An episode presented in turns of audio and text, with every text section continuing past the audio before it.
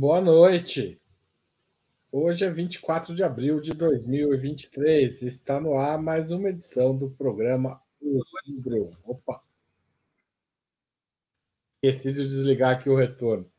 No último fim de semana, o Movimento dos Trabalhadores Rurais Sem Terra, o MST, promoveu a ocupação de três fazendas na Bahia, nas cidades de Jaguaquara, no sudoeste da Bahia, Juazeiro, no norte, e Guaratinga, no extremo sul. Segundo o movimento, mais de 500 famílias estão nessas áreas. As ocupações de áreas consideradas improdutivas e de prédios públicos ligados à questão agrária têm sido frequente neste início de ano, o que tem provocado fortes reações da imprensa tradicional e mesmo de setores do judiciário. Dois, inclusive, dois integrantes do Ministério de Lula, Carlos Fávaro, Fávaro ministro da Agricultura, e Alexandre Padilha, das Relações Institucionais, criticaram o MST por ocupações ocorridas esse ano. Para o movimento, por sua vez, o novo governo Lula é uma oportunidade de retomar políticas de reforma agrária sufocadas nos anos Temer e Bolsonaro. Por outro lado, alguns setores que apoiam Lula veem o protagonismo do movimento como, um, como algo arriscado, capaz de pôr em risco o novo governo petista e mesmo o próprio MST, um dos alvos preferenciais da oposição direitista no Congresso. Para debater estas e outras questões relativas à atuação do movimento dos trabalhadores sem terra e às reações do governo, Ópera Mundi recebe hoje Maria Caramês Caloto, professora de Sociologia e Relações Internacionais da Universidade Federal do ABC, Valério Arcari, historiador e professor titular aposentado do Instituto Federal de Educação, Ciência e Tecnologia de São Paulo, e Milton Temer, oficial da Marinha caçado pelo golpe de 64, jornalista de profissão, ex-deputado federal pelo PSOL e fundador do PT. Em nome de Opera Mundi, cumprimento os três convidados. Também informo que faremos o possível para ler eventuais perguntas da audiência dando prioridade àquelas feitas por membros de nosso canal no YouTube ou acompanhadas por contribuições via Super Chat e Super Sticker. Vamos à primeira pergunta da noite. O movimento dos trabalhadores sem terra tem apostado em retomar a ocupação de terras e de órgãos públicos ligados à reforma agrária como forma de reforçar a pauta pela democratização da propriedade no campo. Essas ações têm sido usadas com frequência pelas direitas, pela direita, que nas redes sociais, nos veículos de imprensa tradicionais e no parlamento joga pesado para criminalizar essas ações. O MSB faz bem ou mal em apostar nesse tipo de ação? Começando com Carloto, Maria Caramês Carloto. Obrigado e boa noite. Bom, boa noite, Milton, boa noite, Valério, boa noite, Haroldo e para os ouvintes aí do, do nosso programa. Veja, é, eu acho que essa avaliação, se faz bem ou mal, em geral, como diz a chamada desse programa, né, é em relação à estratégia do governo.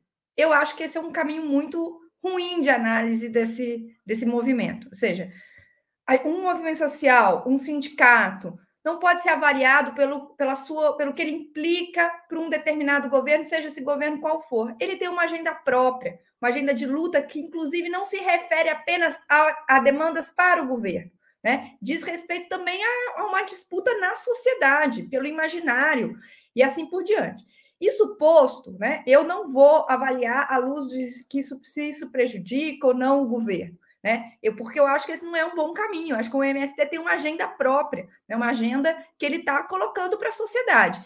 E o que eu acho, e aí, né, é que o foco tem que ser a agenda, né? É, e, e, e, veja, a gente pode avaliar no varejo se a, se a ação Y foi adequada, se a ação mas no atacado, né, eu acho que existe uma, um, um problema da, enorme para a sociedade brasileira, histórico, que é a concentração de terras, que no último período, inclusive, se intensificou com o agronegócio, inclusive prejudicando a produção de alimentos, o que ajuda a explicar a inflação de alimentos que a gente está vivendo, ajuda, não é a última, não é a única causa, mas ajuda, de tal maneira que a pauta do MST de reforma agrária, de fortalecimento da agricultura familiar, é uma pauta do interesse da sociedade brasileira. Né? E acho que se os métodos de luta são adequados ou não, eu acho que isso cabe ao movimento avaliar. Eu imagino que eles tentaram por muitos caminhos, né, é, a tal ponto que é, acham que esse é um, é um método válido. De novo, eu acho que no varejo podemos avaliar, mas eu acho que isso não interessa. Né? Isso desvia do foco principal, que é no atacado a luta é justa e os métodos né, é, que eles estão usando. Aí, né, eu acho que cabe ao movimento avaliar. Por fim, eu queria só dizer uma coisa: Esses, essas ações né? Termino dizendo, essas ações recentes se dão no contexto do Abril Vermelho. Isso é muito importante, né? lembrar o massacre de Eldorado do Carajás, que inclusive né, é, é, remonta a uma série de massacres de movimentos sociais produzidos por essa extrema-direita que hoje está aí. Vamos lembrar que o Bolsonaro se fez famoso né, elogiando o Ustra e outros massacres do gênero. Então, este é um embate que diz respeito ao imaginário da sociedade né? Aquilo que é justo e aquilo que é injusto. Então, é, um, um, é nesse contexto da pauta né? e dessa disputa cultural que eu acho que essas ações têm que ser avaliadas. E não se, se implica em desconfortos para o governo. Não acho que. Até porque movimento é movimento e governo é governo. Tá certo. Valéria Karen.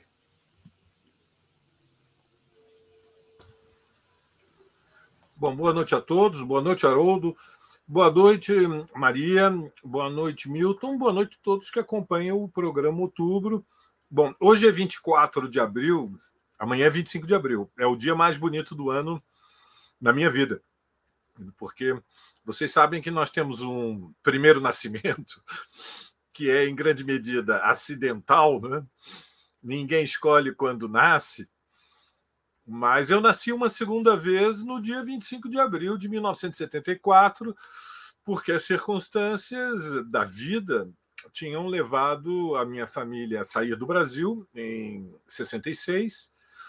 Minha mãe trabalhava eh, no Itamaraty, na administração do Jango, e o meu pai também, eh, na Polícia Federal. Meu pai tinha sido marinheiro, como Milton, né, foi esteve embarcado em navios de guerra durante a Segunda Guerra Mundial, protegendo a navegação de cabotagem contra os submarinos alemães na costa do Nordeste brasileiro. E, e, portanto, eu cheguei à vida adulta em Lisboa no dia 25 de abril de 1974 e quis também. Eh, digamos, os elementos, aquilo que podemos chamar o aleatório, que a minha filha nascesse no dia 25 de abril. Então, hoje é uma noite muito especial. Eu estou especialmente bem disposto.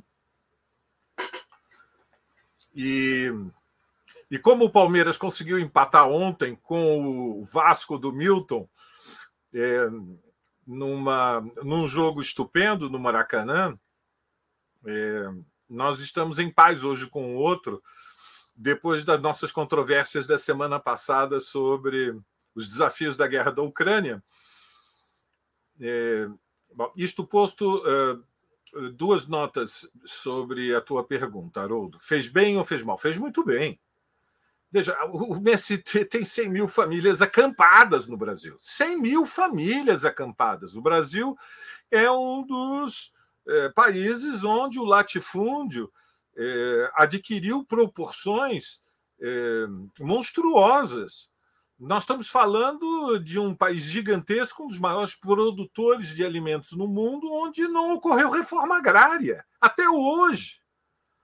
E isto tem uma enorme importância para nós compreendermos a fratura política e social, eu diria até cultural, que o Brasil viveu depois de 2016, ou seja, o agronegócio ele se apoia, em primeiro lugar, eh, num programa, numa agenda, numa plataforma que tem como objetivo blindar a grande propriedade da terra, que eh, explica em grande medida a expansão da fronteira agrícola e a grilagem. Então, são 100 mil famílias e, evidentemente, a data do 17 de abril é um símbolo é, para é, toda a sociedade brasileira do massacre de Eldorado de Carajás, que ocorreu é, já dez anos depois do fim da ditadura, que é um crime político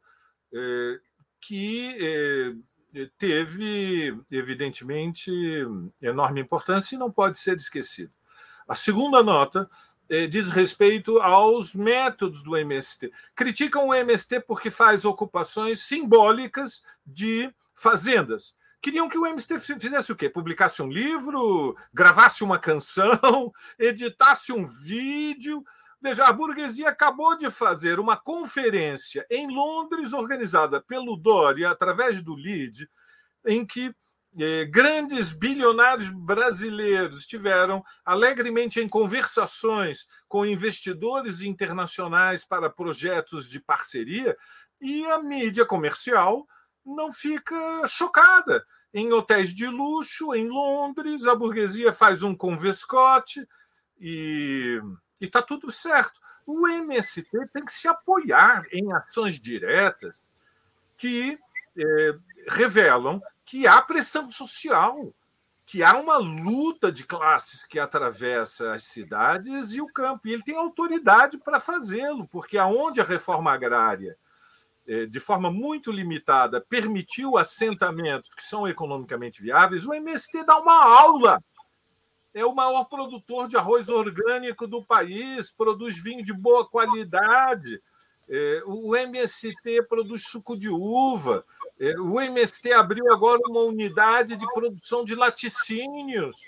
Nós estamos falando, portanto, de um movimento muito sério, muito organizado, com uma direção que tem eh, inspiração socialista e cumpriu, inclusive, um papel-chave na luta pelo Lula livre. Não posso deixar de dizer que toda a esquerda brasileira tem uma dívida com a MST. Foi a vigília na porta do prédio da Polícia Federal que manteve levantada a bandeira nos momentos mais difíceis eh, daqueles mais de 500 dias em que o Lula permaneceu preso. Eh, eu compreendo que é, haja muita pressão pelo governo, mas vou dizer com todas as letras. Me parece escandaloso que ministros do governo Lula se associem a uma campanha é, contra o MST, denunciando as ocupações, é, ainda mais quando o Arthur Lira, que foi eleito com os votos do PT para a presidência da Câmara dos Deputados, anuncia que vai é, prosseguir no caminho para a constituição de uma CPI de inquérito no Congresso Nacional contra o MST, escândalo. Valério, obrigado. Milton Temer.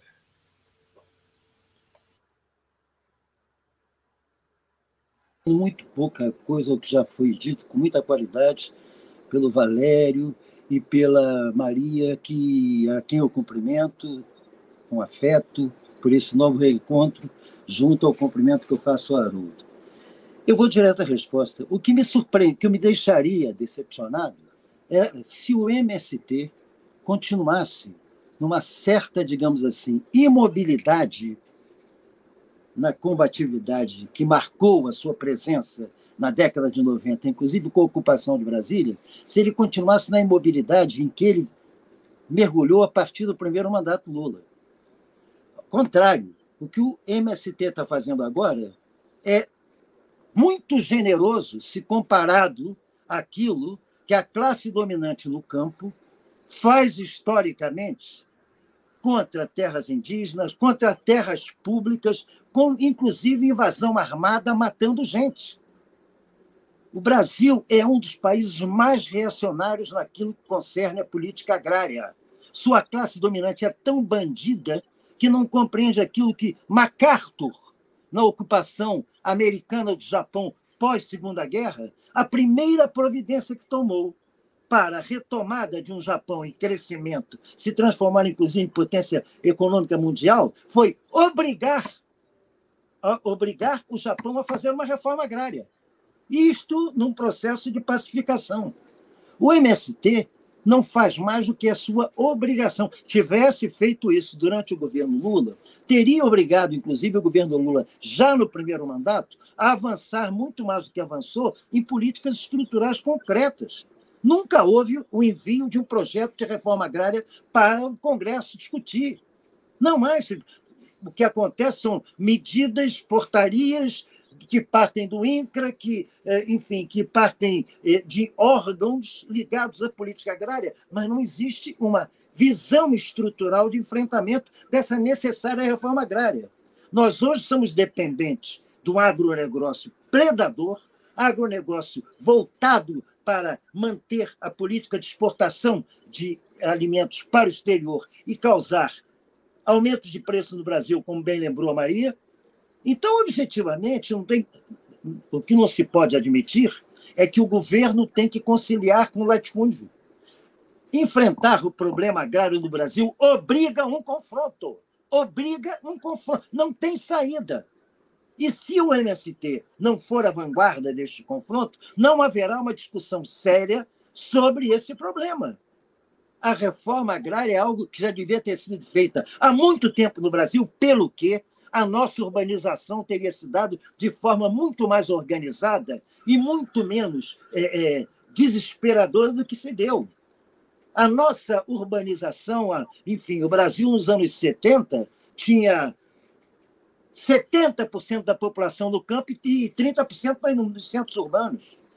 Hoje não tem 10% da população nas áreas rurais.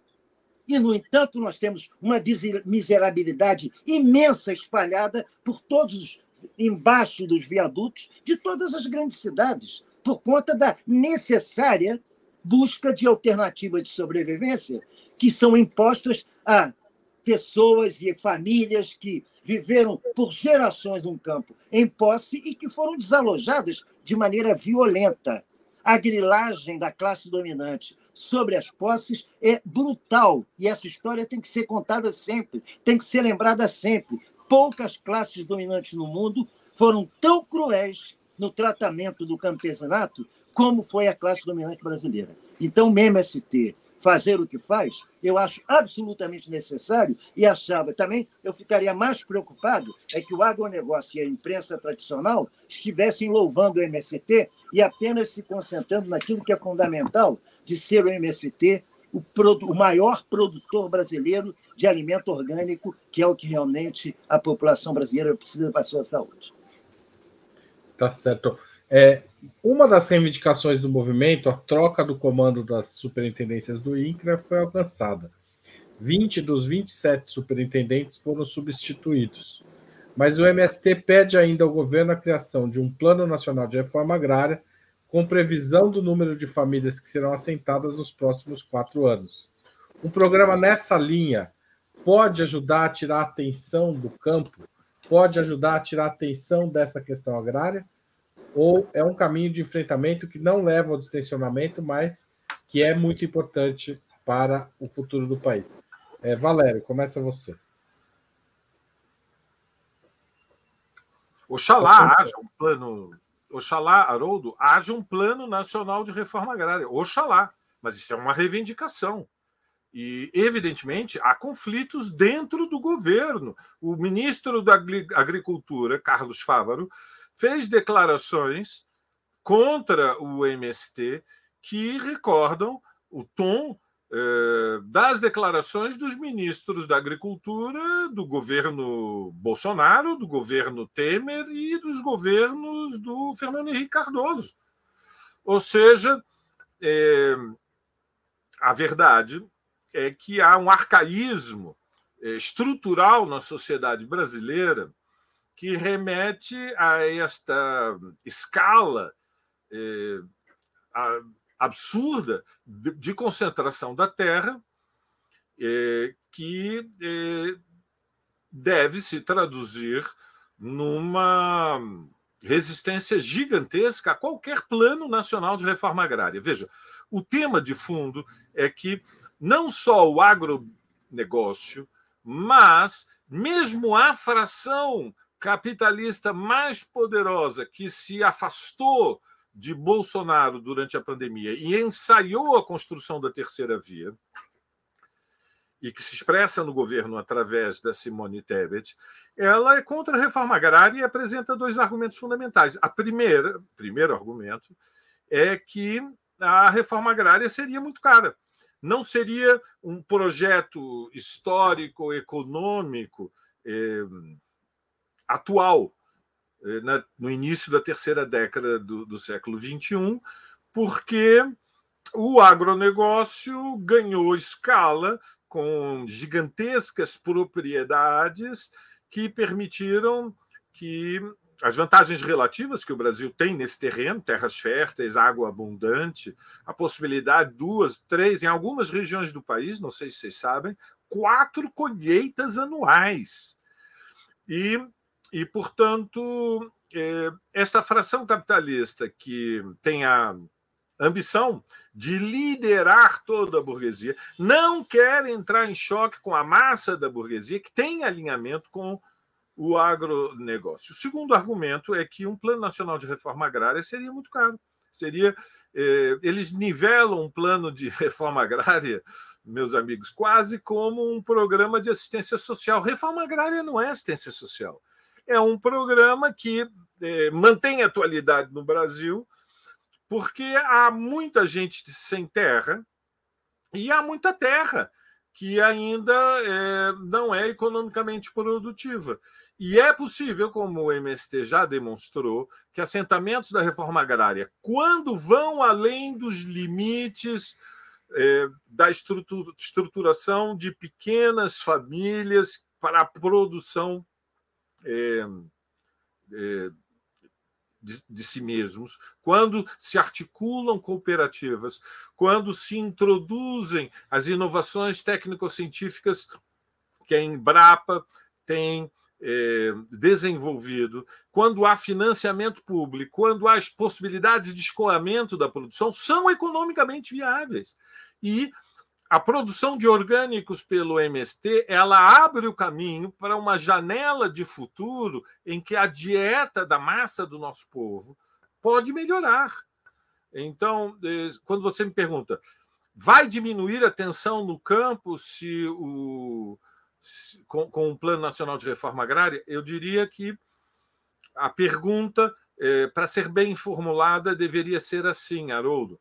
É, a classe dominante está disposta a aceitar a frio um plano nacional de reforma agrária, mesmo considerando que a expropriação das terras seria indenizada? A resposta: a frio, nunca. A frio, Haroldo, Nunca. Eles vão tentar, de todas as formas possíveis, legais e ilegais, estabelecer obstáculos para impedir que haja reforma agrária no Brasil. E, portanto, vai ter que vir a crente, com mobilização social, e é nesse sentido que nós devíamos todos, na esquerda brasileira, levantar as mãos para os céus e agradecer que existe MST no Brasil. Agradecer. Milton Temer. Então, que haja um projeto de reforma agrária, que o governo banque esse projeto, que o governo, inclusive, propicie um espaço de enfrentamento teórico com a sociedade, obrigando a classe dominante a se explicar, até por investigação, como é a classe dominante no campo, como é que se constituiu a propriedade privada na área rural brasileira. Porque se nós formos buscar na raiz da, da, toda essa propriedade privada que se invoca como incapaz de ser tocada, mesmo que improdutiva, ela é ilegal. Na sua origem, ela é ilegal.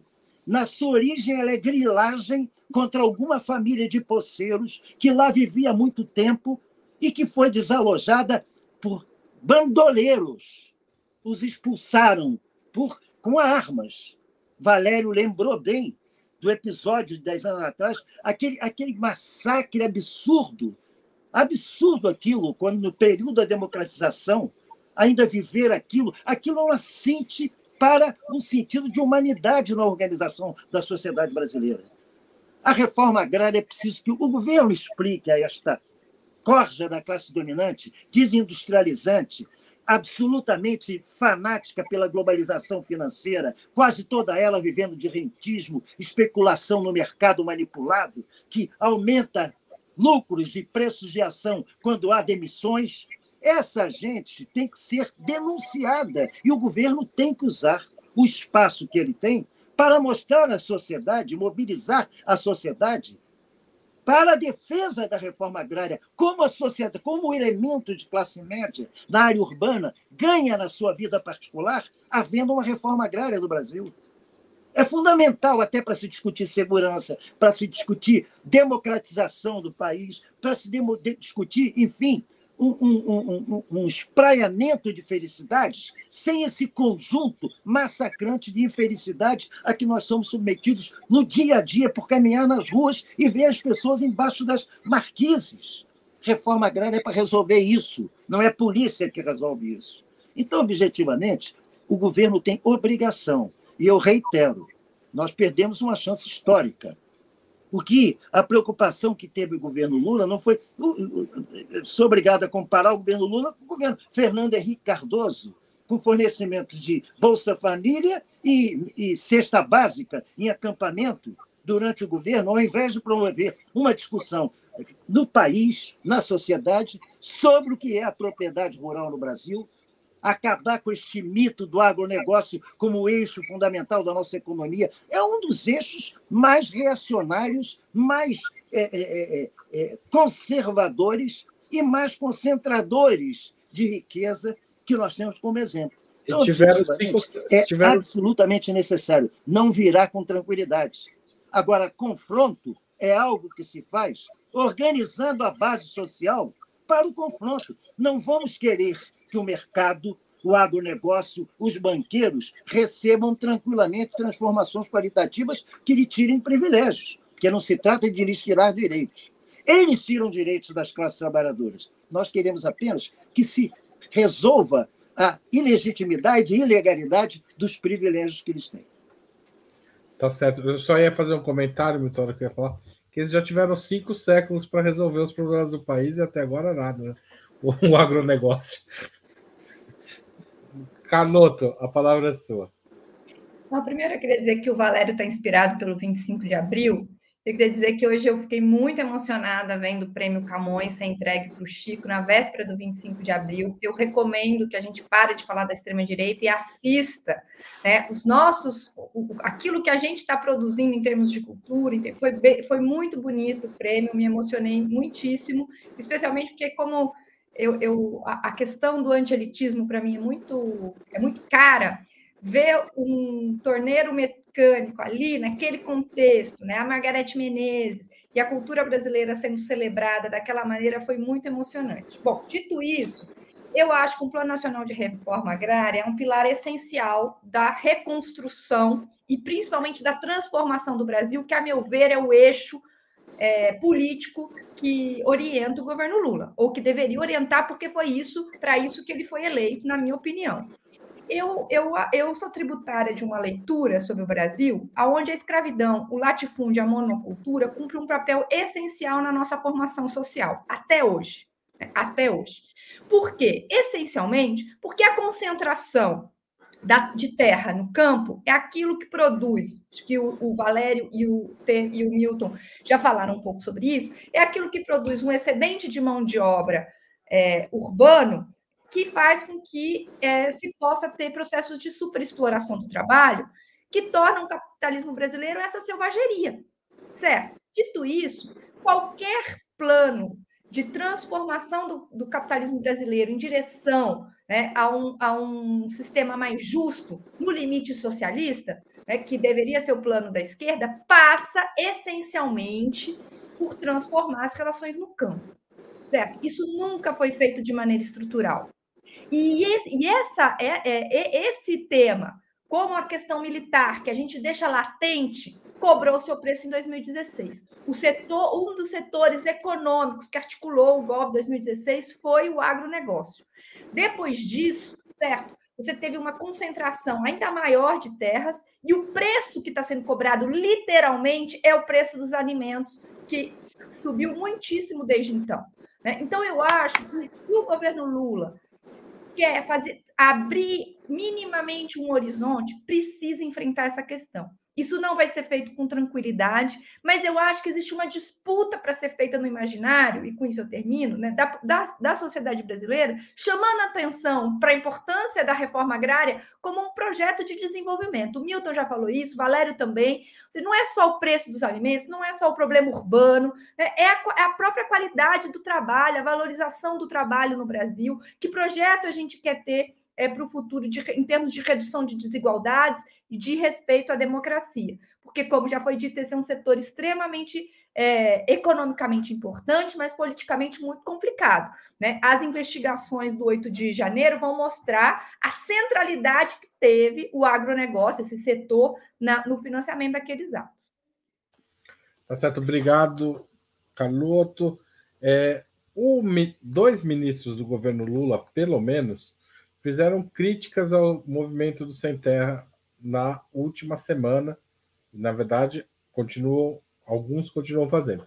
O ministro Carlos Fávaro, da Agricultura, e Alexandre Padilha, das Relações Institucionais e ex-candidato a governador de São Paulo pelo PT. Padilha disse que a ocupação em Petrolina, no dia 16 de abril, era condenável por se tratar de área produtiva segundo a Embrapa semiárida. Condeno qualquer atitude que possa trabalhar a produção, disse Padilha. O governo, ao permitir críticas de seus ministros ao MST, não cria mais dificuldade do que é, para lidar com esse assunto, não acaba incentivando que a direita vá mais ainda à direita e, e busque a criminalização do movimento? É, Milton Temer, você começa. Que o tema é essa. Mas antes de responder, eu quero endereçar o abraço mais fraterno, mais carinhoso, mais solidário ao meu camarada e amigo Valério pela data e pela coincidência, não por acaso, dessa data com a Revolução dos Cravos. São dois momentos de festa que não, não só vão te alegrar, como vão me alegrar de hoje para amanhã. Muitas felicidades para ti, meu camarada. E vamos então a essa pergunta que é fundamental. Bom, eu não me surpreendo nada com Alexandre Padilha, nada. Alexandre Padilha é o tipo do quadro que aquilo que o, o, o Brizola sempre dizia, a esquerda é que a direita gosta, porque nem a direita é capaz de dizer as coisas que ele disse. A entrevista que ele deu na seguida da apresentação do arcabouço ou calabouço fiscal de Haddad é uma entrevista que nem os economistas do mercado davam com tanto entusiasmo. Ele é uma pessoa que, no meu modo de ver, é, é, esse é o problema que eu tenho com o governo Lula. Quando ele passa a ser o responsável pelas relações institucionais, porque Lula considera de confiança, eu fico me perguntando o que, que o Lula pensa das relações institucionais. E de que forma o Lula pensa quando alguém como o, o, o, secretário de Relações Internacionais critica o MST por fazer aquilo que foi a razão principal, inclusive, do crescimento do PT na década de 80. A imagem do MST foi imensamente importante para marcar, junto com a CUT daquela época, o que era um PT como diferença e novidade na luta política a partir das bases da sociedade. Então, evidentemente, quando eu vejo ele dizer isso, é um, eu, eu, eu recorro à categoria é, é, gramsciana do transformismo. O que acontece na cabeça de gente que já foi de esquerda e que se bandeia para a direita de uma maneira tão acelerada que eu não sei com que lado do travesseiro eles conseguem dormir. É absurdo essa posição do Alexandre Padilha. Ele não defende o governo. Ele arma a direita contra o governo. Porque o que o MST está fazendo já resultou. Por que, que desde o primeiro dia já não foram substituídos os dirigentes do INCRA? Esse, esses 20 só foram substituídos a partir da pressão do MST. Então, objetivamente, sem pressão social não se consegue nada. Eu quero repetir, gente: reforma agrária não é projeto do socialismo. Reforma agrária é uma das fases do desenvolvimento do regime capitalista no interesse da burguesia. É a Revolução Burguesa que promove a reforma agrária. Ela que promove. Desde a Revolução Francesa, a reforma agrária vem junto com o avanço da burguesia na instalação do seu regime. Evidentemente, como Lenin disse, A gente constrói uma nova sociedade, não é destruindo o que está aí, é em cima dos desconstruindo aquilo que nos prejudica e construindo em cima dos tijolos daquilo que nós conquistamos, é que se vai construir a nova sociedade. E a reforma agrária também vai ajudar isso. Mas ela não é parte objetiva. Eu quero lembrar na Bolívia, inclusive, que os camponeses que fizeram a reforma agrária em 52, com Paz Extensório, foram aqueles que, na década de 80, atacaram os mineiros que já estavam se compondo com a classe dominante no sentido da propriedade. Então, até para fazer a reforma agrária, eu tenho preocupações. Eu sou contra, eu sou a favor de uma reforma agrária com propriedades coletivas. Olha, eu aí me lembrando dos kibbutz, inclusive. Eu, árabe, processado por antissemitismo, condenado e absolvido em segunda instância, lembrando dos kibbutz como uma, um exemplo concreto de uma possibilidade de produção agrícola democrática e que não tem nenhuma vocação para concentração de renda. E não é à toa que o Estado de Israel está liquidando aceleradamente a ideologia dos kibbutz. Então, objetivamente, eu entendo que Alexandre Padilha, como diria Romário, ele calado seria um grande poeta. Tá certo. Caloto, é, sua vez.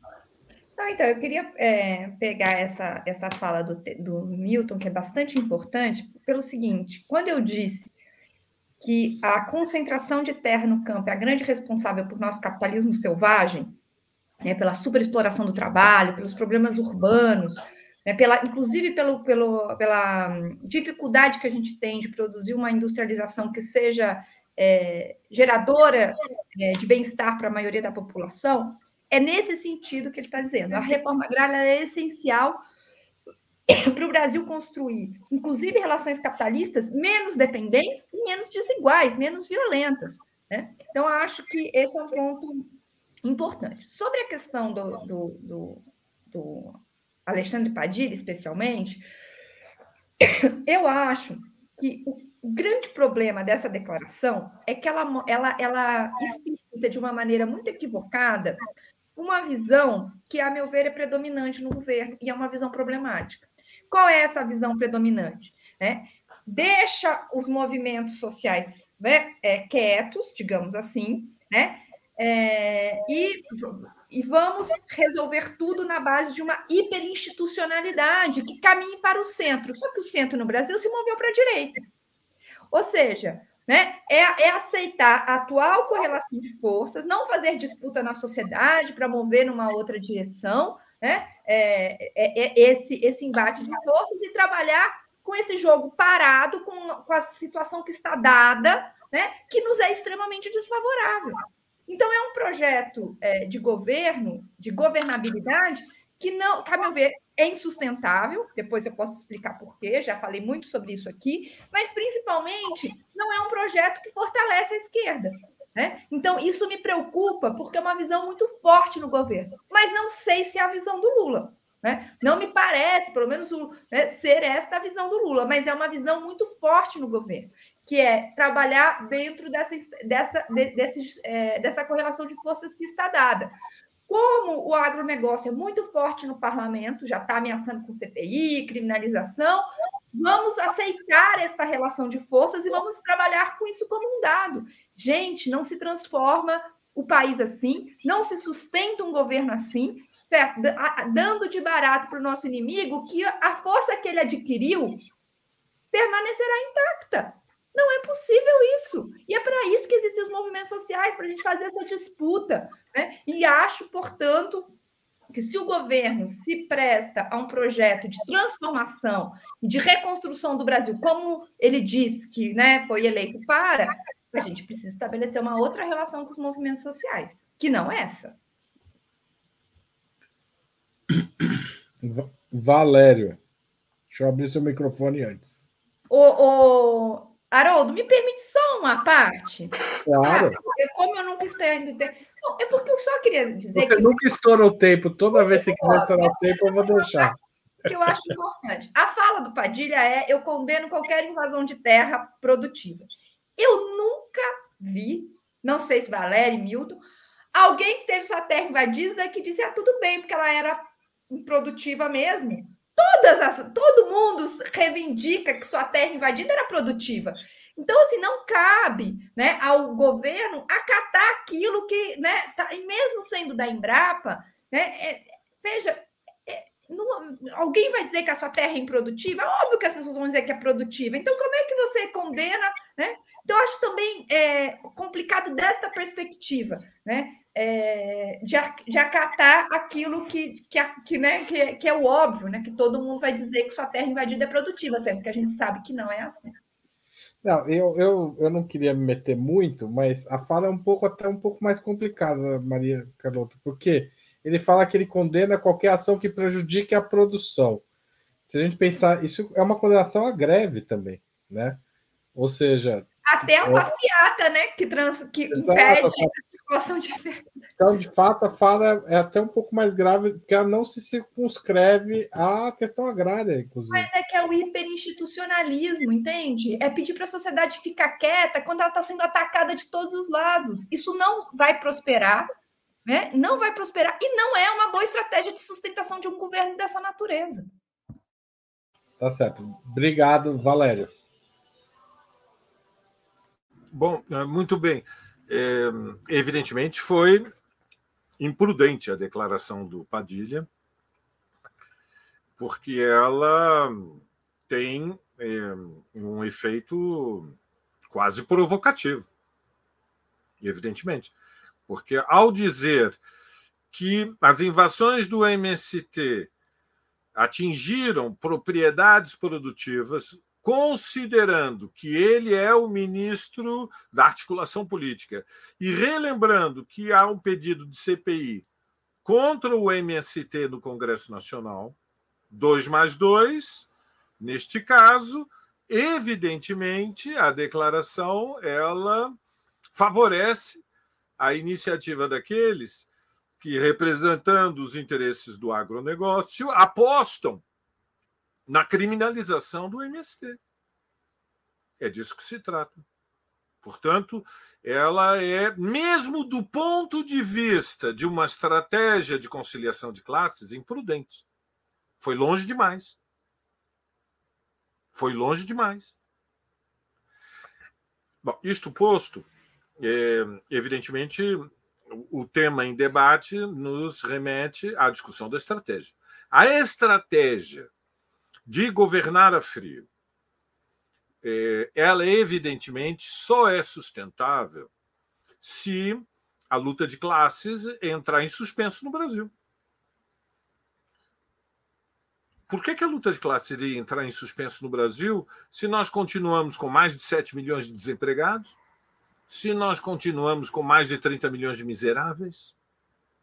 Se eh, nós temos uma ultradireita que a quinta-feira passada, no dia do aniversário do Hitler. Eu vou repetir. Quinta-feira passada era o dia do aniversário do Hitler. Era o dia do massacre contra os estudantes em Columbine, símbolo da tragédia que ocorre nos Estados Unidos. Já ocorreram desde o início do ano de 2023, não sei se sabem, duas chacinas por dia nos Estados Unidos. Duas. E se considera o conceito de assassina quando são quatro ou mais mortes. Esta é a drama, é o drama norte-americano. E, e, em São Paulo, e creio que em outras cidades do Brasil, posso falar por São Paulo, que eu acompanhei melhor, é, milhares e milhares de famílias não enviaram seus filhos para escolas, não só para as escolas públicas, para escolas particulares também. Portanto, temos uma ultradireita beligerante, radicalizada, extremista, que quer impor o terror na sociedade. Que construiu nos últimos dias uma campanha insana nas redes sociais, tentando atribuir ao governo Lula o levante e a semi-insurreição fascistoide do 8 de janeiro, que é, é, é um mundo paralelo, é um mundo é, imaginário em função da distribuição dos vídeos do, do GSI. Então, é nesse contexto que nós temos que fazer uma apreciação da estratégia da colaboração de classes e, e evidentemente, a crítica não é uma crítica personalizada ao Padilha, Não é, não seria honesto. É, é uma crítica a uma estratégia política do Planalto.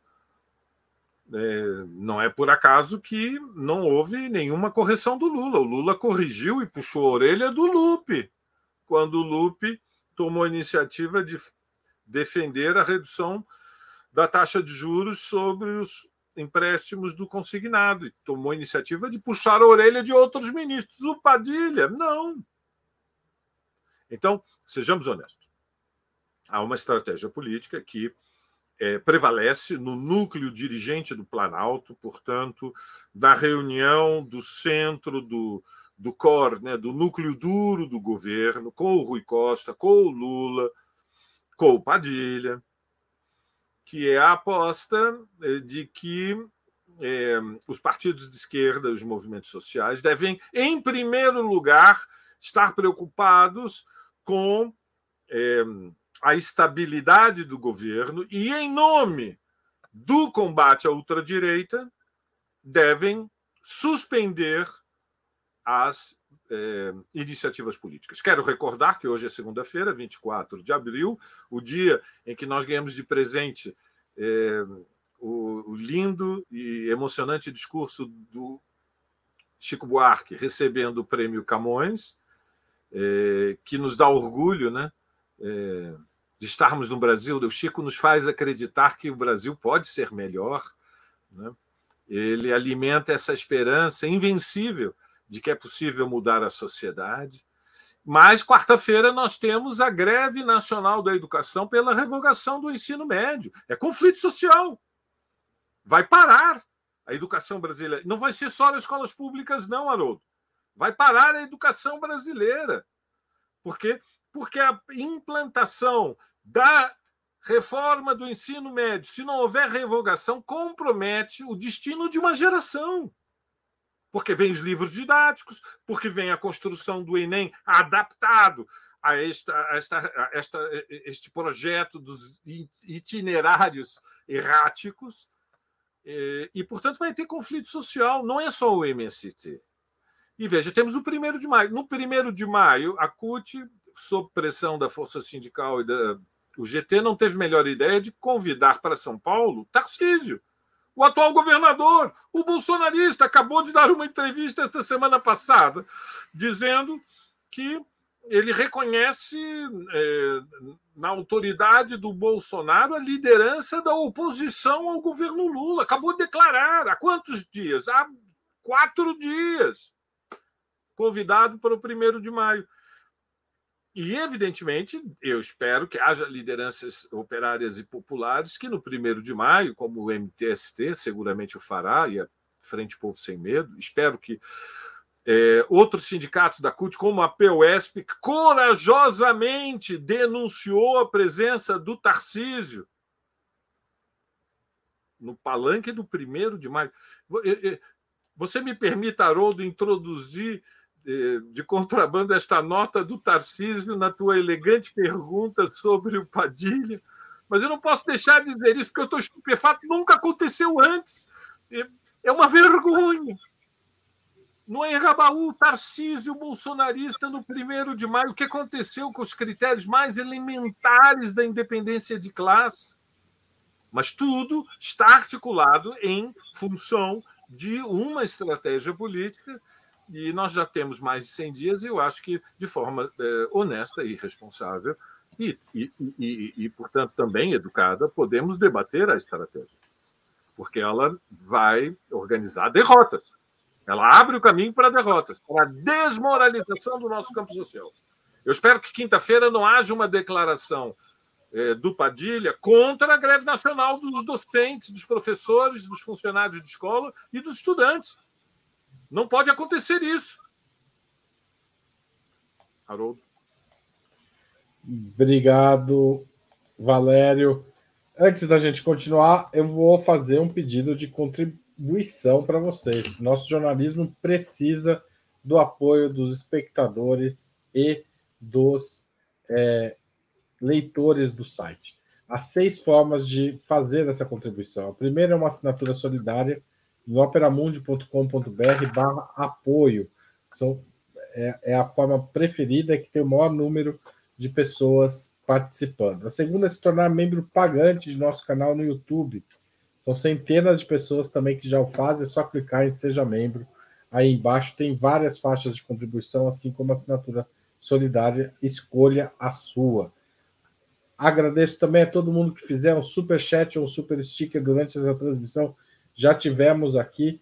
Queria agradecer as pessoas que já fizeram super chat, super sticker.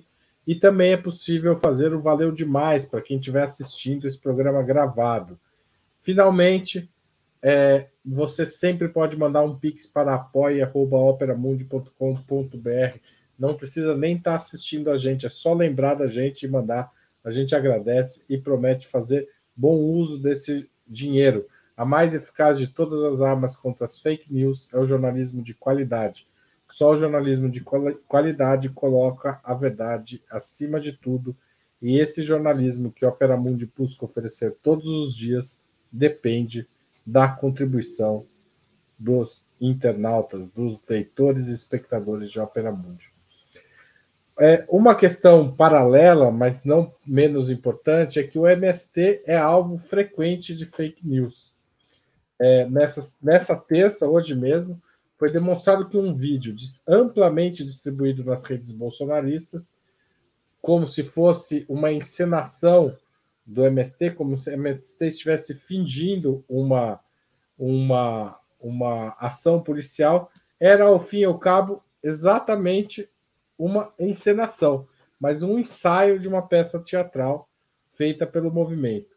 O MST, portanto, é, é usado para não só para atacar, é, as fake news são usadas não só para atacar o movimento, mas o próprio governo. O que o MST e o governo podem fazer contra o tipo de desinformação que corre sobre a questão agrária no país? Carloto, é possível agir contra isso? Não, contra isso e contra todas as outras fake news, né? Eu acho que para isso precisa ter uma estratégia de comunicação um pouco melhor traçada, na minha modesta opinião, né? Eu acho que o governo, de novo, eu concordo com o Valério muito quando ele diz que é injusto criticar só o Padilha, porque essa é uma linha né, que eu tô chamando, ele chama de combate a frio, eu chamo de hiperinstitucionalismo, de apostar é, que a sociedade não se mova, né? Ou seja, que, que tudo é, seja operado no nível do que está dado nas instituições. E acho que isso passa também por uma estratégia de comunicação, aí sim, concordando, né, usando a expressão do Valéria, frio, né? Que é que reproduz o que vinha sendo feito nos governos anteriores, como se a gente estivesse na mesma situação. Não é a mesma situação. Eu acho que tem né, um, um algo sendo montado, né? Vou dar esse crédito, acho que, acho que o governo está pensando, está né, testando, mas acho que tem que ir além. E tem que ir além usando, sobretudo, e aí, né, é, uma, uma, uma é, como é que eu vou dizer, uma relação entre governo e, e movimentos sociais, né, que, que pense uma estratégia de fortalecimento desse programa de união, transformação, reconstrução ou seja, do próprio plano do governo. O plano do governo, eu vou tentar é, formular de uma outra maneira. O projeto de, de governo do, né, pelo qual o Lula foi eleito, justamente porque existe um parlamento muito conservador, quando não reacionário, de ultradireita, pressupõe a força social, pressupõe os movimentos sociais. E o governo precisa justamente fortalecer esse movimento e não jogar o tempo inteiro água gelada, água gelada, água gelada. Não dá, certo? Porque isso inviabiliza o próprio governo. Né? Não é possível apostar, de novo, mais uma vez, apenas nas negociações com o Congresso. Veja, eu não estou dizendo que negociações não são importantes, eu só estou dizendo que não dá para apostar tudo aí, porque disso só virá, como disse o Valério muito bem, derrotas né? derrotas. Acho que a gente tem. E aí, viu, Haroldo, eu estou muito orgulhosa dos movimentos sociais brasileiros, né? do movimento pela revocação do ensino médio, do movimento pela reforma agrária, porque a gente não está esmorecendo.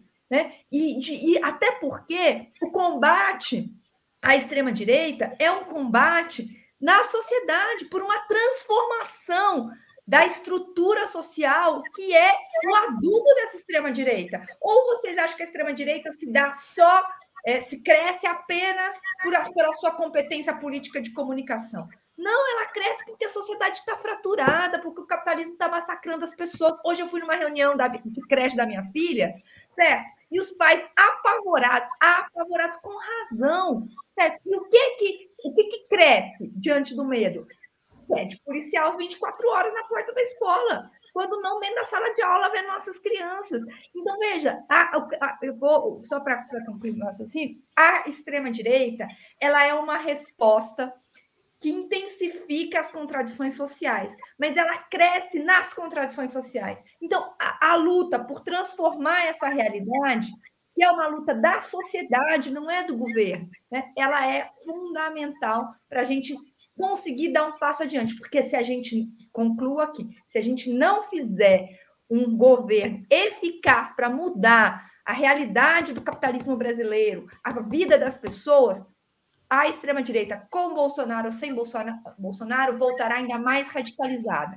E aí é o abismo, certo? Do lado, a gente não sabe o que virá, mas virá o horror do horror. Tá certo. Valéria Kali. Muito bem. É, bom, há uma campanha da extrema-direita para satanizar o, o MST, e ela é dirigida contra João Pedro Stedley e contra João Paulo Rodrigues. E ela tem, evidentemente, eficácia. O objetivo é deslegitimar estes líderes populares e abrir o caminho para é, a condenação, é, se possível, até jurídica ou política do MST. E veja, Haroldo, é, Milton, Maria, é, não se combate a extrema-direita somente com argumentos. Eu, eu reconheço a importância dos argumentos. Argumentos são muito importantes. Boas ideias abrem caminho para uma transformação da sociedade. Mas força se combate com força. Quero chamar a atenção para a questão central da luta de classes.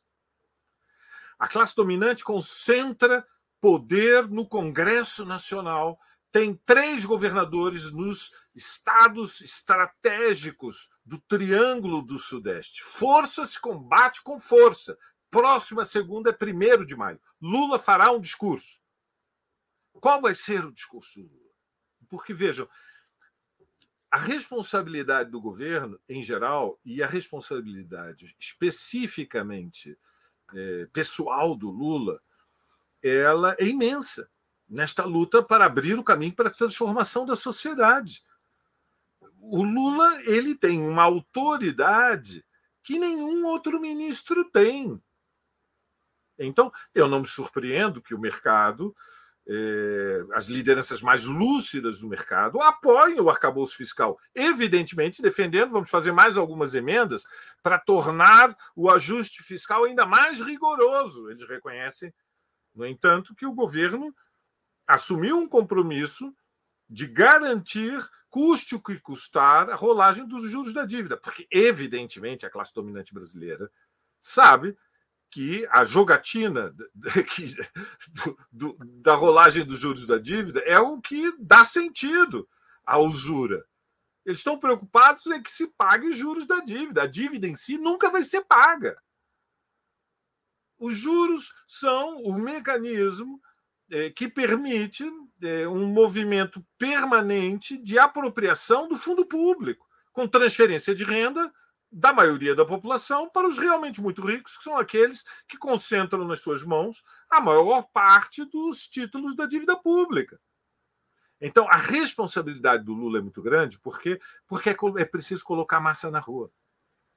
Quando eu digo a estratégia de é, pacificação do governo passa pela colaboração de classes, é, o que eu estou, e, e portanto, por uma é, gestão a frio dos conflitos sociais, o que é mais importante não é se os membros do governo em geral, ou Lula em particular, fazem declarações incendiárias.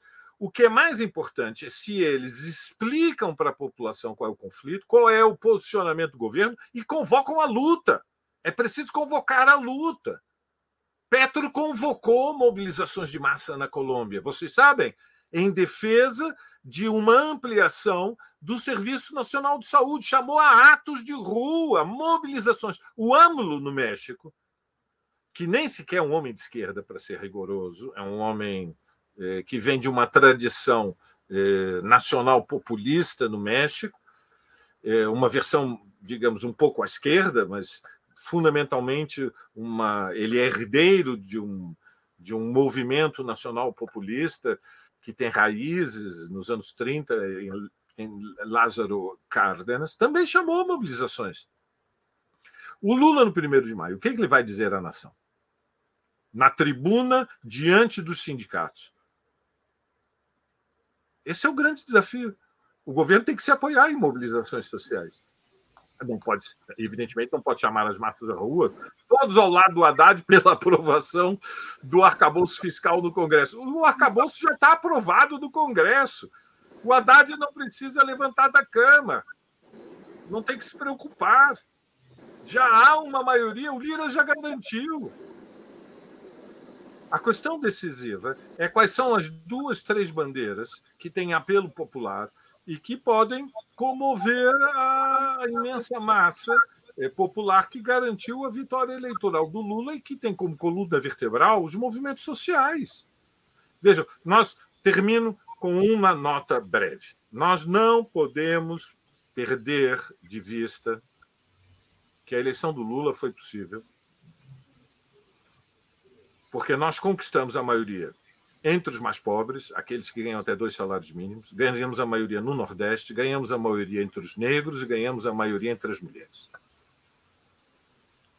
Ou seja, nas grandes cidades, a sociedade está fraturada. Estando fraturada, está em disputa quem tem a maioria. Uma parte da esquerda está preocupada em saber é, como se vai fazer a disputa do governo. Eu estou preocupado em saber como é que vai fazer a disputa da massa da classe trabalhadora da massa da classe trabalhadora, não dos membros do Congresso Nacional. Não estou preocupado em disputar o voto do Collor, estou preocupado, daqueles que se associam nos dois centrões que surgiram nos últimos dois meses. Eu estou preocupado em como é que nós vamos ganhar a maioria entre os operários das fábricas, entre os professores nas escolas, entre a juventude nas universidades, porque esta é que é a pacificação, a reunificação que é decisiva para as lutas que virão. Quais são as duas, três bandeiras? Isso significa aumento do salário mínimo, isso significa obras públicas para redução do desemprego, significa fortalecimento do SUS, isso passa pela revogação da reforma do ensino médio e o aumento do investimento em educação para 10% do PIB. É preciso metas. Eu acho que o governo teria audiência para uma construção com os movimentos sociais se estivesse interessado na mobilização. Mas tem que chamar a luta, tem que chamar a mobilização, tem que cumprir um papel ativo. É uma alavanca de mobilização em geral e o papel do Lula é insubstituível. E é nesse sentido, minha solidariedade incondicional com João Pedro Stedley e João Paulo Rodrigues, que estão sendo violentamente caluniados inclusive na mídia comercial. Milton Temer.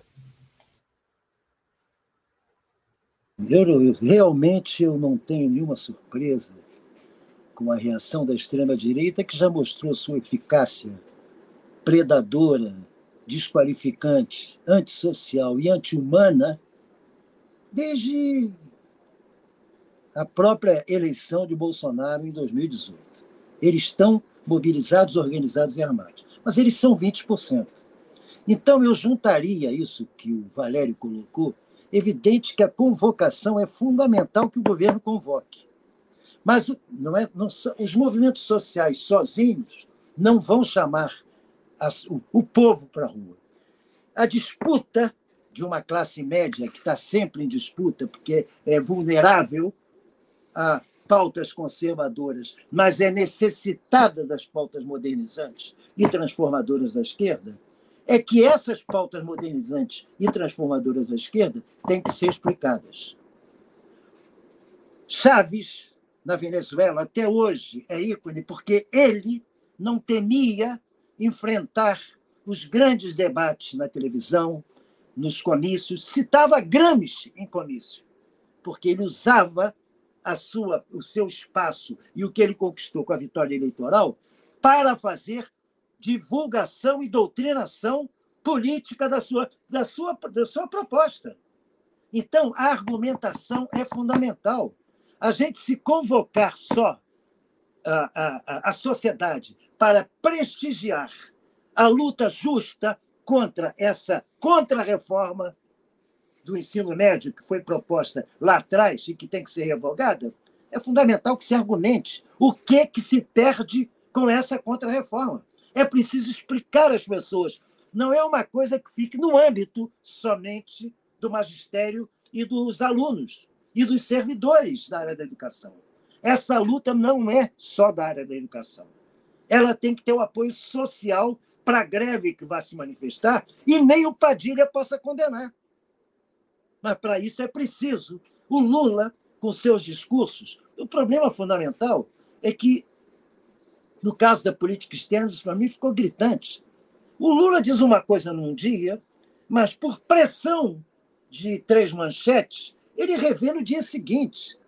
Eu fico me perguntando qual das duas posições, afinal, o Lula tem, no caso da política externa, sobre o tema da Ucrânia que ele já, que ele já discutiu.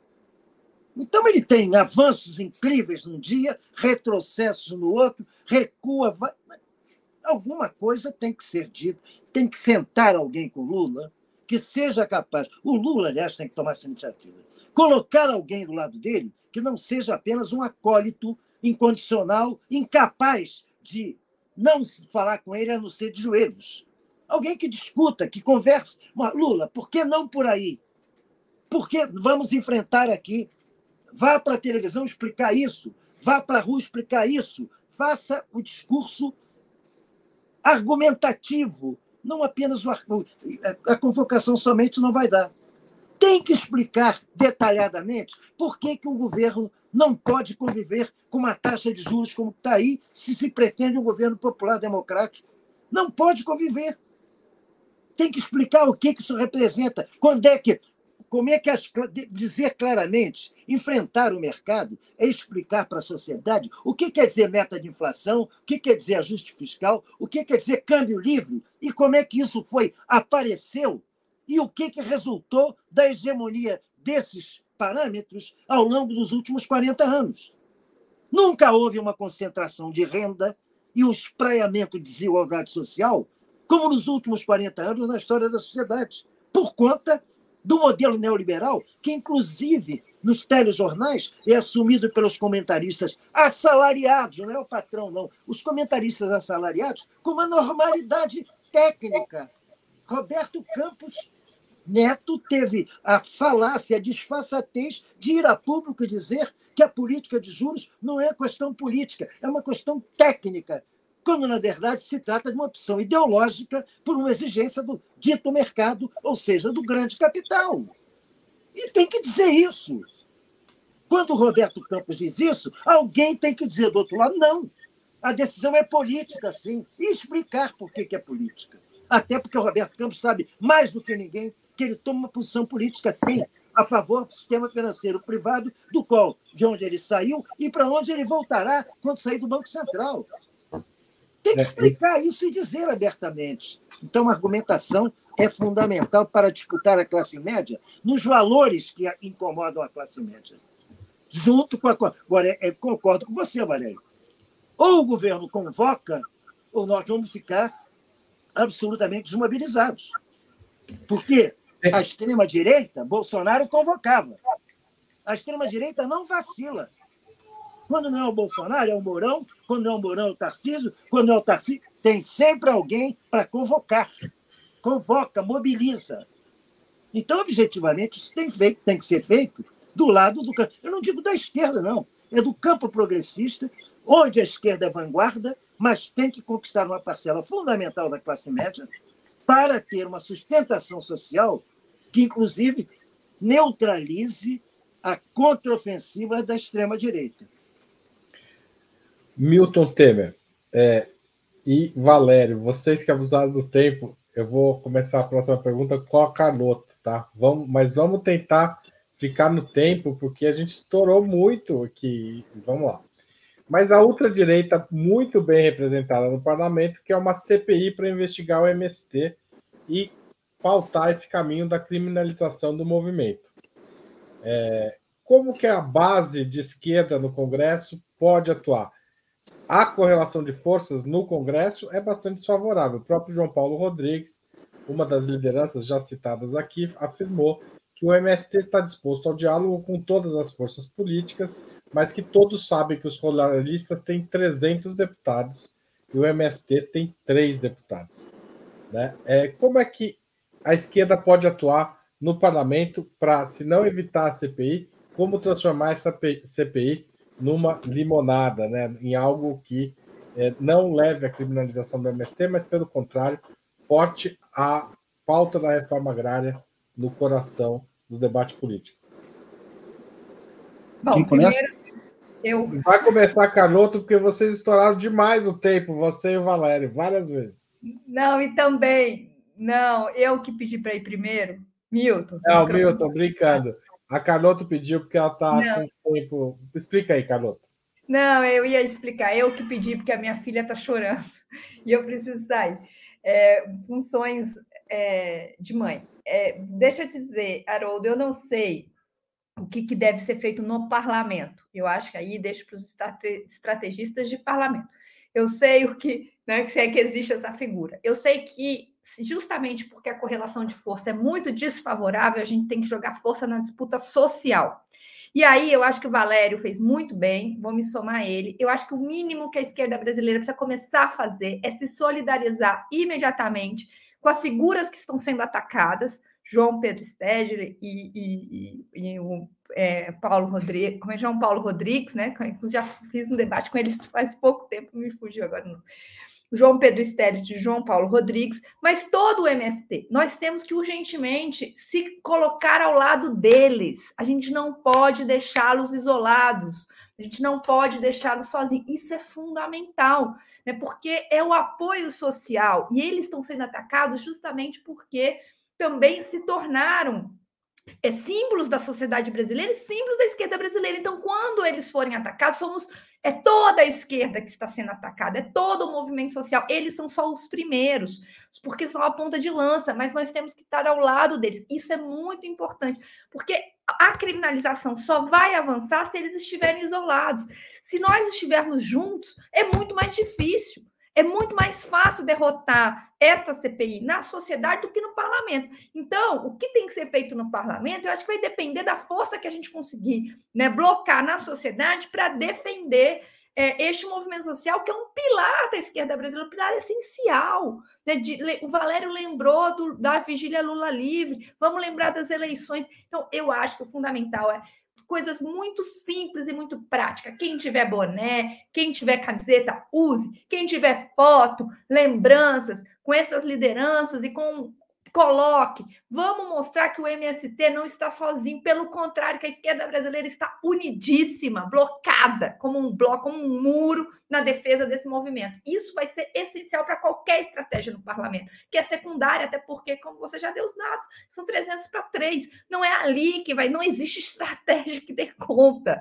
E o governo precisa entender, não existe, por mais habilidoso que seja, não existe quem dê conta dessa desigualdade, que é uma desigualdade que foi pensada pelo sistema político.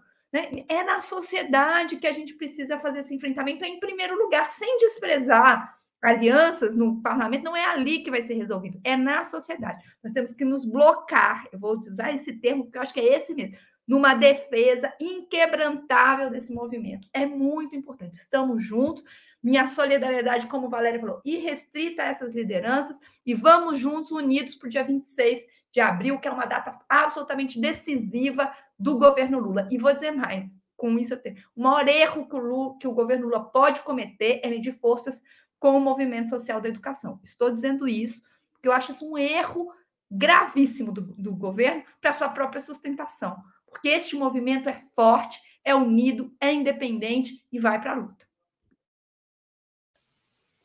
Caloto, obrigado. Tá, tá dispensada do, do, debate. Mas, ó, no final do, do programa, eu vou pôr o discurso do Chico Buarque. Então, se vocês quiser, se você tiver tempo de voltar, você vai assistir, mas senão vai ficar o discurso do Chico Buarque, você não precisa ficar aqui, não, tá? Valeu, muito obrigado. Desculpa, Valério, desculpa, Milton, mas é por motivos de força menor. Um beijo nela. Tem prioridades, é, prioridade é prioridade. Bom, então eu vou lá. Valério, você. Maneira no tempo, hein, Valério? Que eu não, vou ser breve. Estamos no final da nossa sessão de segunda-feira. Concordo com, com, com o que Maria disse. Nós precisamos de construir um bloco em defesa do MST. Não vou repetir, mas há uma iniciativa parlamentar que é evidente, e vou dizer com todas as letras. A iniciativa parlamentar é que o Palácio do Planalto tem que chamar o, o Lira e dizer: Lira não vai instalar a CPI do MST. O poder de instalar CPIs é do Lira. Não é verdade? Então, chegou a hora de olhar olhos nos olhos do Lira e dizer: se você instalar a CPI do MST, está rompendo os acordos que permitiram a sua eleição. Não pode acontecer essa CPI. Bom, é, depois veremos qual é o destino do Lira. Mas o que me surpreende é que até agora o governo, o, o núcleo duro do Planalto, não tenha sinalizado para o Lira que, se ele abrir a CPI, não sei quanto tempo vai ser necessário,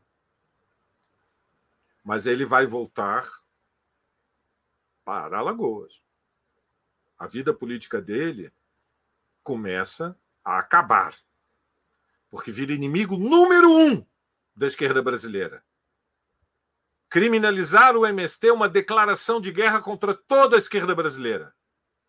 E não pode passar impune. Então, eu creio que essa é, é digamos, esse é o, é o melhor caminho. Se eventualmente a CPI for é, estabelecida, vai, vai ser um terreno, vai ser um palco. Me permitam uma previsão muito pessimista: vai ser um circo, é, vai ser deseducativa, vai ser desagregadora, vai ser um desastre mas é, obriga a. Nós, nem, é, é, em muitas circunstâncias, não escolhemos o terreno, Milton, Haroldo, no qual combatemos. E mesmo em condições desfavoráveis, é possível lutar dentro da Câmara dos Deputados, dentro do Congresso Nacional, mesmo em condições adversas. Por quê? Porque existe a força da personalidade, existe a força moral, existe a força dos argumentos, e, e, portanto, tudo isso também tem impacto, porque o Congresso Nacional é uma caixa de ressonância da disputa de ideias da sociedade, que é basicamente a expressão da, do conflito de interesses de classe. E, portanto, nós deveremos combater, é, mesmo num terreno muito desfavorável, em defesa do MST, é, tentando evitar o pior em grande medida, instalada a CPI, a partir daí é redução de danos. Obrigado, Haroldo. Obrigado, Milton. Obrigado, Valério. Milton. Microfone. O microfone está desativado, Milton. Você precisa ativar aí e recomeçar. Valério já bem disse, assim como a Maria, sobre a convocação da sociedade Embora, em termos de ação parlamentar, isso só funcione quando a coisa já está instalada. É muito difícil você mobilizar a sociedade para impedir que haja uma CPI. Essa disputa vai se dar no âmbito do parlamento, segundo o regimento do parlamento, e, evidentemente, de acordo com a vontade e as manobras do presidente da Câmara de encaminhar ou não a leitura do requerimento. Para se instalar a CPI, existe um número mínimo de assinaturas. Eu, em princípio, acho o seguinte: nenhuma CPI deve ser rebarbada. Porque eu, eu por exemplo, pedi CPIs, muitas como deputados, contra Fernando Henrique Cardoso. Se a direita quer CPI e tem condições de maioria para impor essa CPI, a posição da esquerda é lutar o que for possível para mostrar a sua inoportunidade, mas não a sua ilegitimidade. O movimento é luta de classes. A CPI é instrumento de minoria, que, quando as condições permitem, pelo regimento, se instalam por decisão do presidente. Se instalada, e a luta para impedir que ela seja instalada não, não resultar no parlamento, a esquerda tem que transformar a CPI do MST numa CPI da política agrária. Pela convocação dos, daqueles que defendem os interesses latifundiários para que se expliquem sobre a forma da formação de seus capitais, sobre a forma da, com que é, construíram suas propriedades, sobre o histórico daquilo que foi a política agrária no Brasil, de modo a deixar claro que o, o MST é até generoso na forma de ocupação pacífica diante da forma como os latifundiários, os grandes proprietários de terra, operam exércitos particulares para reprimirem e até assassinarem lideranças que pedem direitos sociais no campo. A instalar a CPI do MST tem que ficar claro para essa direita. Então, nós vamos votar, esta CPI vai virar a CPI da política agrária brasileira. Ampliar para todos os campos. E vamos ver quem é que tem contas realmente a prestar na luta parlamentar. É o caminho que eu vejo se ela for aprovada. Obrigado, Milton. Obrigado, e Valério. Já? Carloto, eu vou agradecer vocês, todo mundo que participou do debate, etc. Mas vamos colocar agora, a pedido do Valério, não lembro, acho que foi o Valério que pediu, o discurso do Chico Buarque para encerrar o programa, mas, você, mas nós vamos sumir da tela. Então, um abraço a todo mundo que assistiu aí e valeu. Obrigado. Aquele mesmo. abraço. Vocês um vão adorar. É lindo. Eu já vi, é lindo.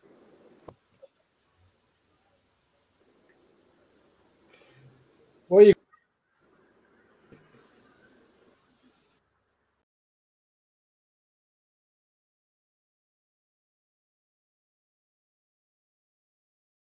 participa também a nossa ministra da Cultura, Margarete Menezes, nesse momento significativo para a cultura dos países de língua portuguesa. O laureado Chico Buarque.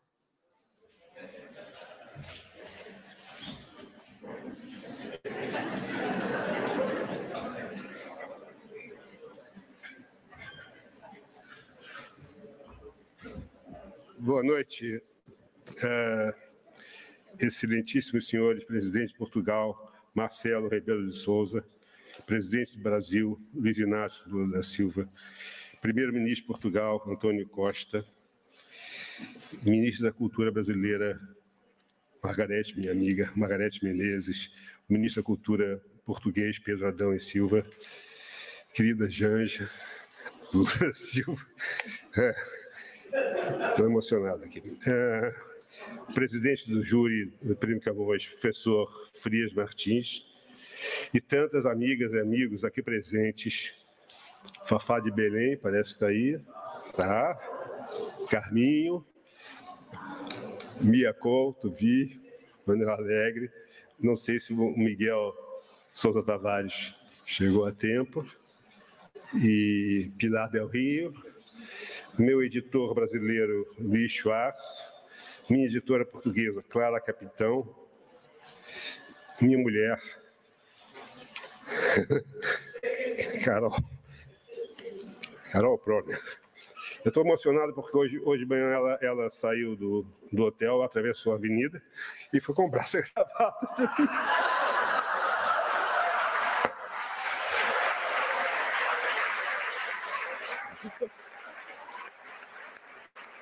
Isso me emociona.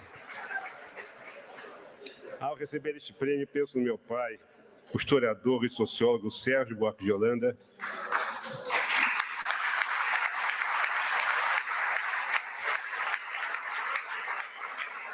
de quem herdei alguns livros e o amor pela língua portuguesa. Relembro quantas vezes interrompi seus estudos para lhe submeter meus escritos juvenis, que ele julgava sem complacência nem excessiva severidade, para em seguida me indicar leituras que poderiam me valer numa eventual numa eventual numa eventual carreira literária.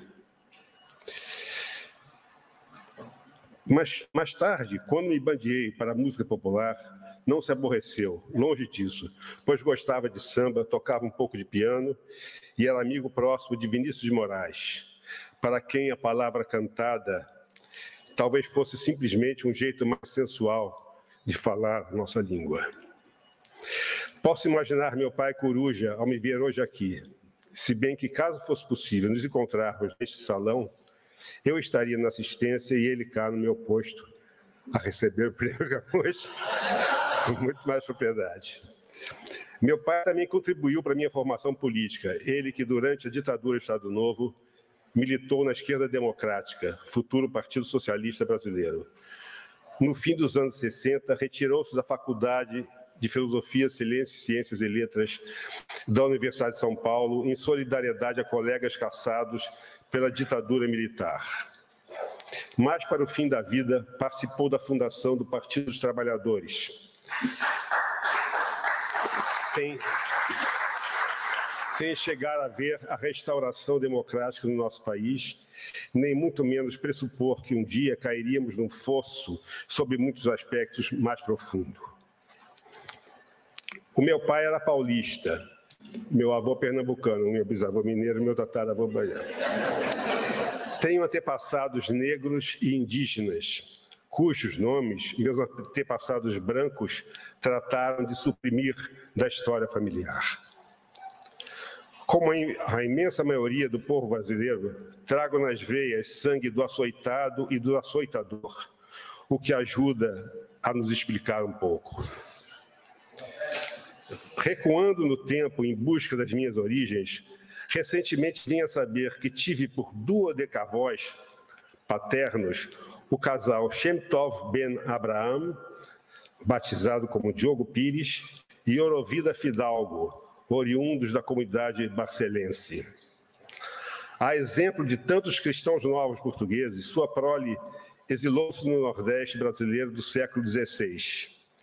Assim, enquanto descendente de, de judeus sefarditas perseguidos pela Inquisição, pode ser que algum dia eu também alcance o direito à cidadania portuguesa, a modo de, de reparação histórica. Já morei fora do Brasil e não pretendo repetir a, a experiência, mas é sempre é sempre bom saber que tem uma porta entreaberta em Portugal, onde mais ou menos sinto-me em casa e esmero-me nas colocações pronominais. Conheci Lisboa, Coimbra e Porto em 1966, ao lado de João Cabral de Melo Neto, quando aqui foi encenado seu poema Morte e Vida Severina, com músicas minhas. Ele, um poeta consagrado, e eu, um atrevido estudante de arquitetura. O grande João Cabral, primeiro brasileiro a receber o prêmio Camões, sabidamente não gostava de música e nem sei se chegou, a folhear algum livro meu. Escrevi meu primeiro romance, Estovo, em 1990, e publicá-lo foi para mim como me arriscar novamente no escritório do meu pai, em busca de sua aprovação. Contei dessa vez com padrinhos como Rubem Fonseca, Raduan Nassar e José Saramago hoje meus colegas de Prêmio Camões. De vários autores aqui premiados, fui amigo e de outras tantas e outros tantos, Brasil, de Portugal, Angola, Moçambique, Cabo Verde, sou leitor e admirador. E esqueci de citar antes, junto com a Mia Couto, nosso grande Manuel Alegre, aqui presente, que também já foi premiado com, com, com o Camões sou leitor e admirador, mas por mais que eu leia e fale de literatura, por mais que eu publique romances e contos, por mais que eu receba prêmios literários, faço gosto em ser reconhecido no Brasil como compositor popular e em Portugal como gajo que um dia pediu que lhe mandassem um cravo e um cheirinho de alecrim. Valeu a pena esperar por esta cerimônia, marcada não por acaso para a véspera do dia em que os portugueses descem a Avenida da Liberdade a festejar a Revolução dos Cravos. Lá se vão quatro anos que meu prêmio foi anunciado, eu já me perguntava se me haviam esquecido. Ou quem sabe se prêmios também são perecíveis, têm prazo de validade. Quatro anos, com uma pandemia no meio, davam às vezes a impressão de que um tempo bem mais longo havia transcorrido. No que se refere ao meu país, quatro anos de governo funesto duraram uma eternidade, porque foi um tempo em que.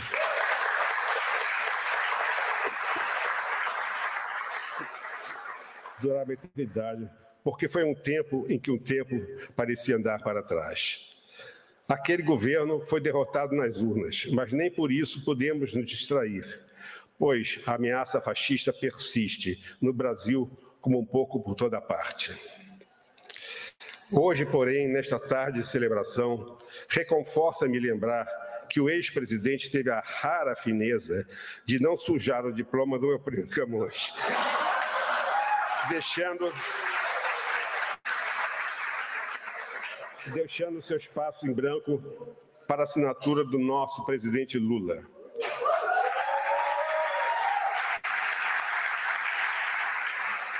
Recebo, recebo este prêmio menos como uma honraria pessoal e mais como desagravo a tantos autores e artistas brasileiros humilhados ofendidos nesses últimos anos de estupidez e obscurantismo. Muito obrigado.